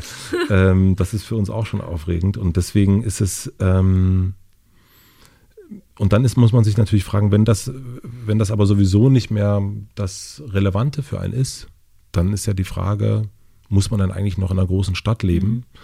Ähm, oder baut man sich das Leben irgendwie woanders hin? Und das haben wir jetzt auch durch Corona gemerkt, dass ganz viele Gespräche plötzlich irgendwie eben doch über Zoom und, und Telefonaten und so weiter. Und ich habe mich aber meinen Freunden nicht entfernt gefühlt. Also mhm. mein bester Freund war jetzt zwei, drei Monate in Belgien und wir haben uns nicht gesehen, aber es war jetzt, als wir uns wiedergesehen haben, war es nicht, als wäre irgendwie jemand von Jahren wiedergekommen, ja. sondern das war irgendwie so, wir haben ja gestern noch telefoniert und das geht auch. Und ähm, deswegen hatte ich schon am Anfang so eine, so eine Befremdlichkeit gegenüber der Stadt. Und wenn ich mal ganz ehrlich bin, äh, ich habe mein Radius ist so klein gerade. Gestern Abend war mal, wollten wir essen gehen noch und dann bin ich aber rein und habe gleich gemerkt, boah, ist mir echt viel zu viel mhm. gerade äh, von der Lautstärke und so. Und ich glaube, dass ich jetzt viel mehr durch, durch Corona noch viel mehr so drauf höre, was brauche ich denn eigentlich gerade und dann auch Notfallzeiten wie nicht mit meiner Familie essen gehe, sondern einfach nach Hause mhm. gehe und nicht ins volle Restaurant, wo viel ist und wo ich denke, meine Güte, die sind nur alle viel zu nah beieinander, mhm. Himmels Willen. Ähm, da bin ich irgendwie gerade noch so ein bisschen mm, vorsichtig und, und genießt es aber auch, mich dann noch so ein bisschen zurückzuhalten.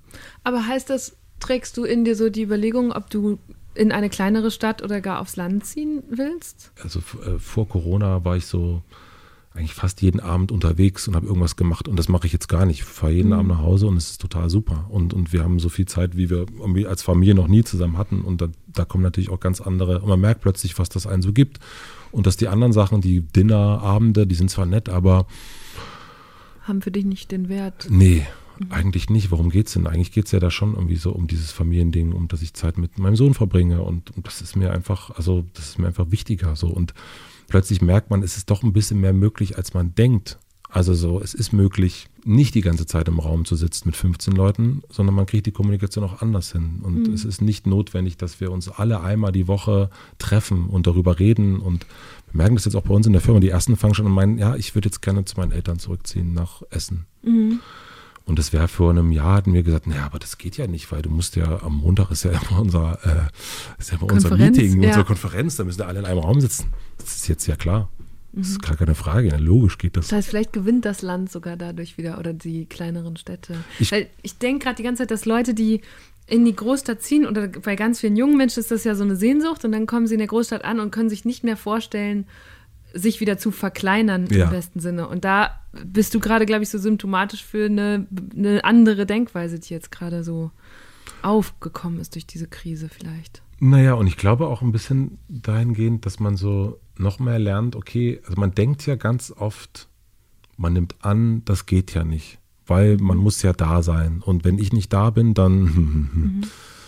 und und jetzt durch Corona, also ich finde die positivsten Sachen, die dadurch entstanden sind, dass man merkt, nee, das muss gar nicht alles so sein, wie wir dachten, dass es sein muss. Es geht auch mhm. nochmal anders. Und an ganz vielen Stellen ist das scheiße, aber an manchen Stellen ist es doch sehr positiv. Und ich glaube, wir wären total bescheuert, wenn wir nicht irgendwie die Sachen, die positiv waren und sind, vielleicht anzugucken, sagen, wollen wir die nicht behalten? Wollen wir da nicht irgendwie gucken, dass wir die weiterführen und in die, in die Kultur übertragen. Ich glaube nicht, dass wir alle irgendwie im Dezember wieder zurück in die Clubs gehen und dann gehen wir alle wieder essen und fahren nach mhm. Neukölln und fahren nach sonst wohin und alles ist wieder toll und fliegen, buchen den Flieger nach. Also gab es gar nicht, es wird nicht mehr so wie früher. Nein, bin ich hundertprozentig überzeugt von, dass es nicht wie früher wird. Ich habe manchmal den Eindruck, da draußen ist schon wieder so die Stimmung wie früher und alle haben vergessen, dass diese Pandemie noch da ist.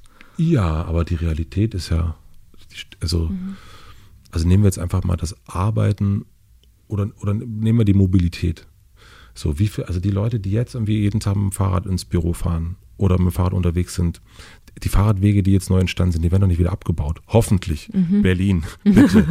ja. Wehe. Wehe. Und man merkt plötzlich, ja, das geht irgendwie auch. So, ich kann mit dem Fahrrad irgendwie von Prenzlauer Berg nach Schöneberg fahren. Das ist schön, da gibt es eine schöne Strecke und, ähm, und das ist ja allein schon mal was anderes. So, und ähm, oder eben zu merken, ja, ich muss nicht muss nicht in einem Büro sitzen, das ist mir viel zu laut. Ich kann zu Hause sitzen, bin viel produktiver und ich muss gar nicht mitmachen. Und ich kann das aber auch bei dem nächsten Job oder bei meinem jetzigen Job, ich kann da auch sagen, nee, das will ich nicht. Und die Leute, die jetzt irgendwie so die letzten fünf Monate wirklich in der Zeit standen, die wissen auch, ja, es funktioniert. Bei manchen Berufen ganz sicher nicht. Aber so in den Berufen, die wir haben, funktioniert es. Und ich glaube, das, allein das wird ganz viel verändern. Also einerseits muss man nicht mehr jeden Tag das Gleiche machen, gleichzeitig verkleinert man zum Teil auch freiwillig den Radius. Ne? Hast du gerade Ja, selber, das Wort voll. hast du gerade genannt. Da habe ich auch viel drüber nachgedacht in den letzten Wochen und Monaten, weil ich auch einen anderen Sinn von Nachbarschaft entwickelt habe in dieser Zeit. Ne? Gerade in der Zeit, als wir gesagt haben, okay, ich gehe jetzt vielleicht mal einmal am Tag vor die Tür, aber ähm, möglichst auch nur einmal die Woche in den Supermarkt, weil alles um uns rum ist sehr gefährlich und wir können es noch gar nicht einschätzen. Da habe ich meine Nachbarschaft noch mal ganz anders kennengelernt. Und ich muss gerade denken an, jetzt seit kurzem können wir wieder auf Drehreisen gehen für Deutschland 3000 und ich bin nach Stralsund gefahren, um einen Film über Ehrenamt zu machen. Und es hat mich total beeindruckt, weil ich habe so Ehrenamtliche getroffen bei der DLRG, beim THW, die hatten schon als Teenager Was da ist angefangen. DLRG? Äh, Deutsche, oh Gott, äh, Rettungs, äh, Le Lebensrettungsgesellschaft, glaube ich. Also die, die machen zum Beispiel Rettungsschwimmer, sichern die Strände und, und Küsten und so weiter. Ähm, Und das ist ehrenamtlich? ja, genau. Das ist alles ehrenamtlich. Wow, Ja, okay, das, genau, Mhm. das fand ich auch krass. Und das war so, die Leute, mit denen ich da gesprochen habe, die wollten erstens kein Geld dafür, sondern haben nach einer ganz anderen Form von Anerkennung gesucht, obwohl sie da unheimlich viel Zeit und Engagement Mhm. Ja. reingesteckt haben. Und die hatten vor allem schon als Teenager da angefangen und waren dann unheimlich stark dadurch bei sich zu Hause verankert. Mhm. Also die hatten, ich habe dann, äh, Juan hieß der eine, der war 20 Jahre alt, studierte Medizin und ich habe ihn gefragt, willst du denn irgendwann mal raus? Wirst du irgendwann Stralsund verlassen? Also nee. Er will Mhm. einfach, er wird sich auch sein Leben lang ehrenamtlich engagieren und äh, da- das fand ich so ganz, das hat mich irgendwie gerührt und ich fand das richtig schön, dass das so einen so stark zu Hause verankern kann, dass man gar nicht mehr diesen Trieb nach der Großstadt oder großen weiten Welt, Ausland, irgendwas anderem hat. Naja, es wurde ja vorher, früher immer so suggeriert, dass das so der, ähm, wenn du die Unis, Werbespots für Unis siehst, siehst du ja nicht irgendwie das Land äh, und die Einöde, sondern du siehst ja aufregendes Clubleben und all das und du hast so ein Versprechen. Und ich finde, das ist, äh, ich glaube, es fing schon an mit Finn, äh, mit der Popularität von Finn Kliman, Stimmt. dass man so merkt, Ja. ah ja, Das das, mit dem Trecker rumfahren ist doch irgendwie vielleicht gar nicht so uncool, äh, wie ich immer dachte.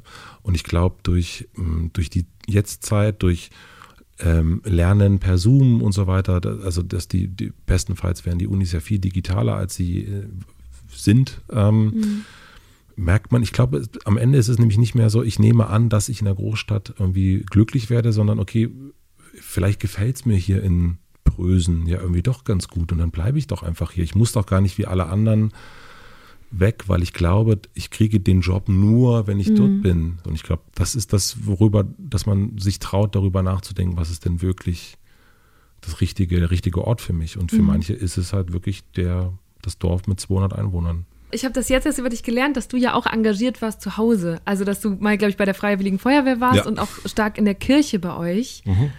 Wie hat dich das geprägt? Ähm,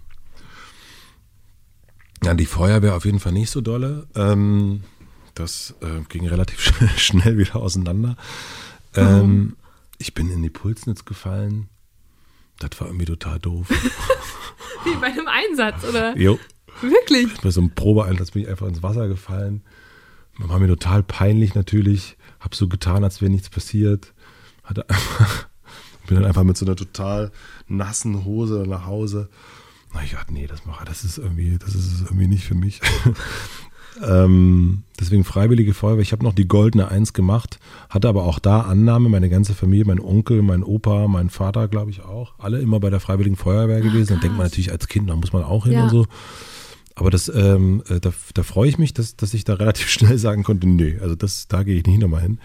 Ähm, und in der Kirche, da war, Entschuldigung, ähm, da war ich bei den, die hießen junge Konfirmanden. Und ähm, wir haben uns einfach immer freitags getroffen und haben aber sowas gemacht wie die Welle angeguckt und dann darüber geredet. Ähm, das Krippenspiel gemacht. Ich war immer der Josef. ähm, und ich habe, glaube ich, bin zur Musik durch die im Grunde junge Gemeinde gekommen. So, da gab es einen Bimbel, heißt der. Ähm, der hat dann die Akustikgitarre mit so einem großes Liederbuch und das fand ich super, dass der Akustikgitarre gespielt hat. Und dann waren natürlich da irgendwie, da waren auch ein paar Kirchenlieder drin, aber auch ganz, ganz, ganz viele Beatles-Lieder. Und dann, das war so der erste Moment für mich, ähm, Musik gemeinsam zu singen, ähm, meine ersten Akkorde bei, von ihm zu lernen und so und dieses gemeinschaftlich was machen und vor allen Dingen hm, erinnere ich das als eine totale miteinander reden. Mhm. So. Und ähm, aber nicht auf so kraftmalerisch irgendwie, welche Band hältst du? Onkels sind viel cooler. Und irgendwie so eine, äh, so eine Gemeinschaft zu haben, die sich erstmal so über, ein, über einen gemeinsamen Glauben trifft, aber überhaupt, also ich erinnere mich wirklich nicht großartig dran, dass wir da äh, wir haben, ich erinnere mich an keinen Moment, wo wir zusammen gebetet hätten oder so. Es gab einfach das, das Pfarrhaus, wo wir uns getroffen haben und da haben wir, hingen wir Freitag zusammen mhm. rum und ähm, haben dann immer, wenn es Weihnachten wurde, irgendwie das Krippenspiel geübt. Also so. Mhm. Ja. Also war Kirche, hat mehr den Ort geschaffen für diese Möglichkeit von Gemeinschaft, Musik machen und so weiter. Naja, du musst ja. dir vorstellen, dass der Jugendclub, der war es halt nicht. Da, da, das war, die haben halt wirklich Störkraft und Onkels mhm. und sowas gehört. Und also es gab in, in dem Dorf, wo ich aufgewachsen bin, Gröden, da gab es drei, vier Leute, die nicht, also die offensichtlich dagegen waren, also die, die gegen all den Scheiß waren und das auch gezeigt haben. So. Und jede einzelne Person kenne ich noch mit dem Namen. Hm. Ähm, und das, da, also es gab einfach für mich gar keine Möglichkeit, irgendwo anders hinzugehen, ehrlich gesagt. Das fällt mir immer wieder auf, wenn wir bei Deutschland 3000 Gäste aus Ostdeutschland haben, dass die als Jugendliche oft schon viel politischer waren als meine Freunde und ich damals. Bei uns auf dem Schulhof ging es komplett unpolitisch zu, wohingegen man sich im ländlichen Brandenburg, wo Matze herkommt, entscheiden musste. Bin ich rechts oder bin ich gegen rechts? Und dann wurde man oft direkt als links eingestuft. Falls euch dieses Thema interessiert, hört euch vielleicht auch mal die gute Stunde mit dem Musiker Felix Kummer an. Der hatte aus Chemnitz nämlich ganz Ähnliches zu erzählen und hat mich auf viele neue Gedanken gebracht. Ist trotzdem noch was von Glaube bei dir übrig? Voll, ja klar. Wie lebst du den? Na, bestenfalls natürlich im, in dem, wie ich lebe. So, also, ist, also, ja. Also so nach dem Motto, du lebst äh, ein Leben nach den zehn Geboten oder so? Naja, es ist ja schon ganz gut, irgendwie sowas wie Nächstenliebe und so, ne? mhm. ne? Das ist ja erstmal schon mal ein ganz gutes Konzept, so. Mhm. Ähm, und, und, und das finde ich so das wichtigste Konzept eigentlich der, der ganzen Sache. Ob du jetzt an Gott glaubst oder nicht, das ist mir, also, ja, aber mh, mm, ich glaube schon, dass es mir sehr geholfen hat, die Annahme, dass das, was wir jetzt gerade hier sehen, du und ich, dass das nicht alles ist, dass es da noch irgendwie Sachen gibt, die irgendwo über uns, unter uns, neben uns sind, die irgendwie nicht begreifbar sind ähm, und dass das nicht alles erforschbar ist und, und dass es aber total Spaß macht, dem so, sich mal so auf die Suche zu begeben. Mhm. Ja. Interessant, mich macht genau das immer fertig. Also das ist was, wo mir Glauben schwerfällt, in genau dem, was du gerade genannt hast. So, da gibt es noch was Größeres. Warum kann ich das nicht greifen, fassen, erkennen, irgendwie definieren? Dir gibt es halt, mich macht's fertig. Mich macht's fertig, ja. Das, das kann ich aber auch total, also so wie wir uns kennen, auch total nachvollziehen. Ähm, also du hast ja ein total, äh, äh, so, ich erinnere mich an dein, an dein Video, was du über Flughäfen gemacht hast und wie die Flughafen ähm, mhm. Sind. Äh, was mich total fasziniert, weil ich noch nie darüber nachgedacht habe, aber wo ich merke, okay, dass du, du willst einen Raum begreifen. Ja. ja du wolltest ja auch mal so Stadtplaner oder wie, ja, ja, äh, so das ähm, und ich finde das ja total geil. Erstmal so, okay, da ist natürlich eine Straße, so, finde ich auch, aber irgendwie, also dass man in einen Raum reinkommt und in diesem Raum sich irgendwie komisch, merkwürdig, anders fühlt, dass man eine Begegnung hat, die mhm. einen total aufheizt, dass man denkt, hey, wieso passiert mir das jetzt zehnmal hintereinander? Und es kann man natürlich immer alles als totalen Zufall, mhm. klar, funktioniert, aber so zu denken, ja, irgendwie, vielleicht gibt es irgendwie noch was anderes. Und wie geht's dir heute, wenn du eine Kirche betrittst? Gehört das für dich dazu? Ja, total. Also das ist für mich schon, also so ein, hm, ich war jetzt letzte Woche zusammen mit meinem Schwiegervater in der Kirche und das war total, es war in Lippstadt und es war total schön, weil es einerseits irgendwie super war, das mit ihm zusammen zu machen mhm. und er hat mir so die Kirche erklärt und, und ähm, warum der Altar da so steht und so und ähm, aber gleichzeitig war einer, und das hat mich viel mehr fasziniert, der die Orgel ausgetestet hat. Und der hat diese Orgel, der hat die richtig behämmert. Durchgeorgelt. So. Der hat richtig, einen richtig weggeorgelt da drin. Und das war so geil, dieser ganze Raum. Äh, ich denke, hier, siehst du, die Gänsehaut geht hoch. Krass, ähm, Ich fand das total super. Und diesen Ort so zu haben, was so natürlich auch völlig aus der Zeit gefallen ist. Da saß so ein Mensch drin, der so auf der Bank, das ist völlig, also das ist so ein riesiges Gebäude mitten in der Mhm. Stadt. Gebäude oft ja auch. Unglaublich. Ne? Ja. Und die stehen jetzt ja einfach leer. So. Ja. Und aber ich habe das schon gerade auf Reisen, dass ich sehr gerne in die Kirche gehe und dann reingehe, mich hinsetze, zur Ruhe komme. Das ist dann sowas, das ist, das würde ich in Berlin nicht machen. Aber weil wir erst über die, so wenn man sich mal zurückziehen will, ist das für Mhm. mich, also so keine Ahnung. Ich erinnere mich in Oaxaca in Mexiko. Oh Gott, wenn mir das zu viel. Ach Kirche, Gott sei Dank, da gehe ich mal rein. So, Gott sei Dank. Ja, ähm, ja, das ist das für mich. Ja. Und das könnte es aber auch, keine Ahnung. Ähm, ich finde auch, dass die Kirche natürlich so, wie sie dasteht, gerade so echt mal ein Upgrade bräuchte. Zum Beispiel. Be bequemere Bänke. Wäre schon mal ganz gut. Okay. Und natürlich Ja. äh, so ein- einfach, ja, das könnte alles ein bisschen, also da könnte man, also so, dass ich mich halt hinsetze und jedes Mal denke nach drei Minuten, ah, Entschuldigung, ja, ich kann nicht mehr sitzen, Mhm. es tut alles weh, äh, ich, eh schon immer am halben Knien sowieso immer dieses, und dann auch die, die, gerade die katholischen Bilder, immer dieses Leiden und ach Gott und äh, die Augen nach oben und immer Leid und so und also das ist, es kann schon f- freudigerer Ort könnte das schon sein. Das hat schon was sehr, okay, jetzt aber rein. Und dann hat immer natürlich den Jesus, der am Kreuz hängt. Das ist schon auch echt viel so. Also Ja. er sagt ja immer so, ja, der hat's, also der, ne, und du so? Ja, man muss sich immer messen daran. Ja, es ist immer schon, das ist schon auch ein bisschen, das kann man einfach so ein bisschen zugewandter machen. Ich glaube, dass da was gehen könnte. Ne? Und ist das meine Wahrnehmung? Weil, also, wir haben vor einiger Zeit mehrere Filme zu so Kirchenthemen gemacht und dann gab es diese Statistik, dass immer noch über die Hälfte der Deutschen Mitglied einer der Kirchen ist. Und da hab ich mich Ändert sich gefragt- aber gerade, glaube ich. Ja, genau, Ne? es ändert sich, aber es, ich finde es krass, dass es trotzdem in meinem Umfeld nehme ich das so wenig wahr. Liegt das daran, dass ich selber nicht dort Mitglied bin? Also hast du viel mehr mit Gläubigen Kontakt oder wird generell nicht mehr so viel drüber geredet? Ist das, Das, das wird sogar ein nicht drüber Tabu geworden? Also, Voll. Das wird überhaupt nicht drüber geredet. Also das ist eigentlich, und ich habe das auch ganz lange, also das, ähm, das kam irgendwie so ein bisschen durch Hotel Matze, so wie es ein bisschen raus, so ein paar Gespräche mit Charlotte Roche, die, äh, kam das dann an, bist du, bist du Christ? Ich so, ja. Und das war dann, plötzlich äh, haben das dann ein paar andere auch gehört und so, ach, du bist Christ? Und das war so, äh, ja, okay. Und ich habe das, aber das, man Ja. trägt das ja nicht, ich renne ja nicht irgendwie mit dem Kreuz rum, Mhm. irgendwie, und das, aber irgendwie redet man nicht drüber. Man redet aber auch ganz eh selten über Spiritualität oder so. Das, es ist irgendwie, ja, macht man irgendwie nicht so. Ja, es ist was sehr Persönliches, Es aber gleichzeitig denke ich gerade, es wäre ja auch schön, wenn mehr darüber geredet würde, damit dir dann nicht solche Stigmata oder Vorurteile begegnen, oder?